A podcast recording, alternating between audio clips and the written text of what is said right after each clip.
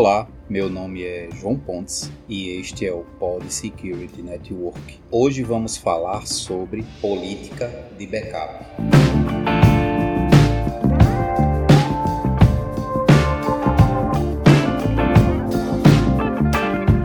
Oi, pessoal, João aqui. Quero agradecer os ouvintes. Ultrapassamos a marca das 1.500 audições e avisá-los que nosso projeto está com uma campanha no Patreon, onde você pode apoiar o Pod Security Network.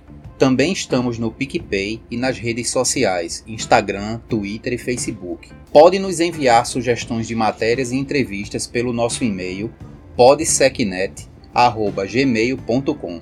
Aguardo seus contatos todos os links e informações na descrição deste episódio. A todos que estão nos enviando e-mails com sugestões de entrevistas, já estamos entrando em contato com os convidados e logo em breve teremos entrevistas em nosso podcast, onde falaremos de carreiras, soft skills, certificações, dicas de estudos e muito mais para a nossa área de segurança da informação. Continuem com as sugestões, seus e-mails são muito importantes para o nosso projeto.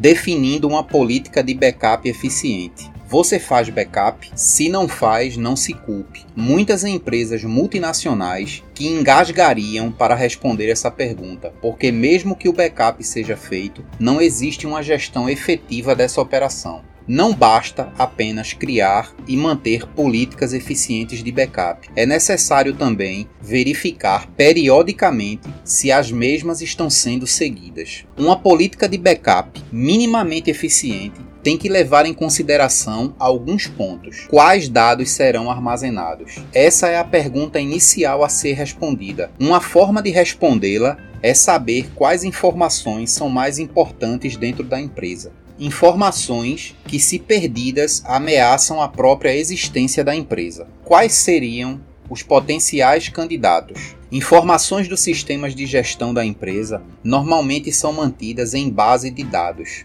e a maioria dos gerenciadores de bases de dados possuem opções de exportação e ou backup dos dados. Mesmo que sua empresa utilize sistemas hospedados na nuvem, deveria existir a opção de exportação dos dados, para não correr o risco de depender 100% da eficiência do fornecedor. Informações não estruturadas são as informações que estão tirando o sono dos administradores pelo mundo afora e hoje possuem até um jargão Big Data. Big porque são grandes e crescentes a passos largos diariamente. São planilhas, documentos de texto, e-mails, chats, imagens, vídeos que hoje fazem parte do dia a dia da gestão de qualquer empresa. Estes arquivos devem estar centralizados para facilitar o backup. Normalmente, utiliza-se um servidor de arquivos para esse fim. Para o usuário doméstico, as pastas de meus documentos, imagens e vídeos são algumas que deveriam ser consideradas para o backup. Se o aplicativo de e-mail utilizado baixa os e-mails para o computador, vale a pena considerar manter uma cópia nos servidores através da utilização do protocolo IMAP.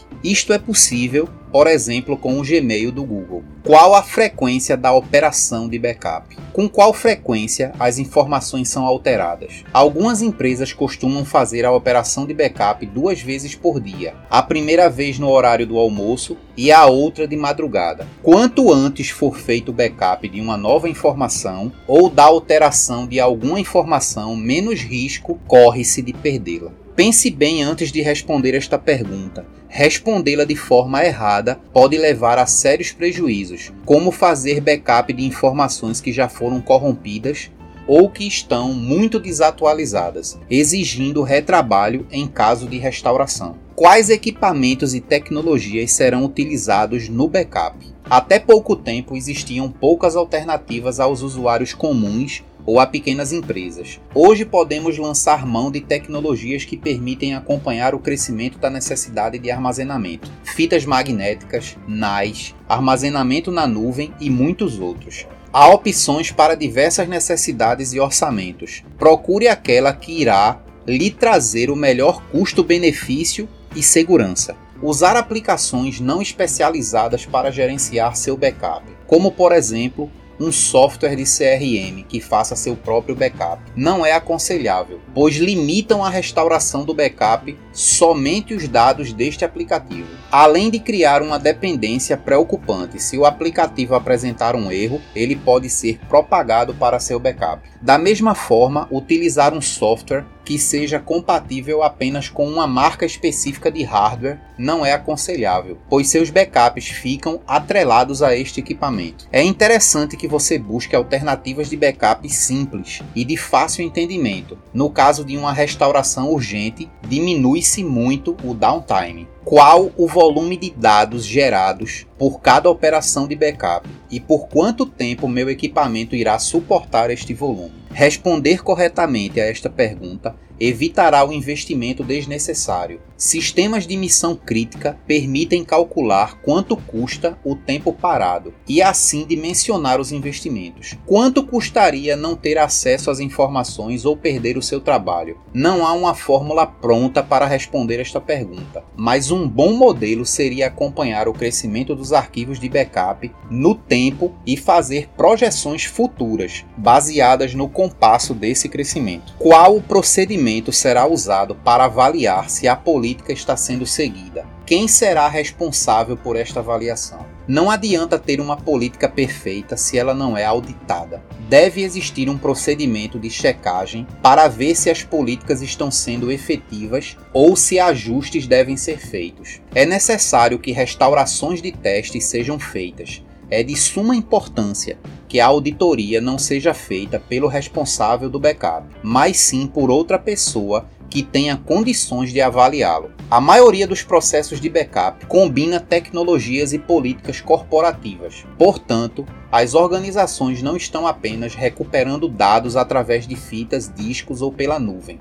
A recuperação dos principais aplicativos e dados leva tempo, e talvez você precise acessar seus dados imediatamente após o incidente. Há também riscos envolvidos no transporte de backup. Inclua no seu plano de controle de dados especificações sobre políticas de retenção e arquivos de dados. Verifique os requisitos de conformidade para retenção de dados. Identifique as cargas de trabalho a serem protegidas. Compare os recursos das ferramentas, equipamentos e provedores de backup. Teste periodicamente os procedimentos de backup em um ou todos os usuários e nos vários serviços. Isto ajuda a determinar se as políticas e processos têm o desempenho esperado. Execute exercícios de restauração para cargas de trabalho de alto risco ao negócio. Uma análise de impacto nos negócios pode ajudar uma organização a entender melhor seus requisitos de dados e identificar o tempo mínimo necessário para recuperar os dados para seu estado anterior.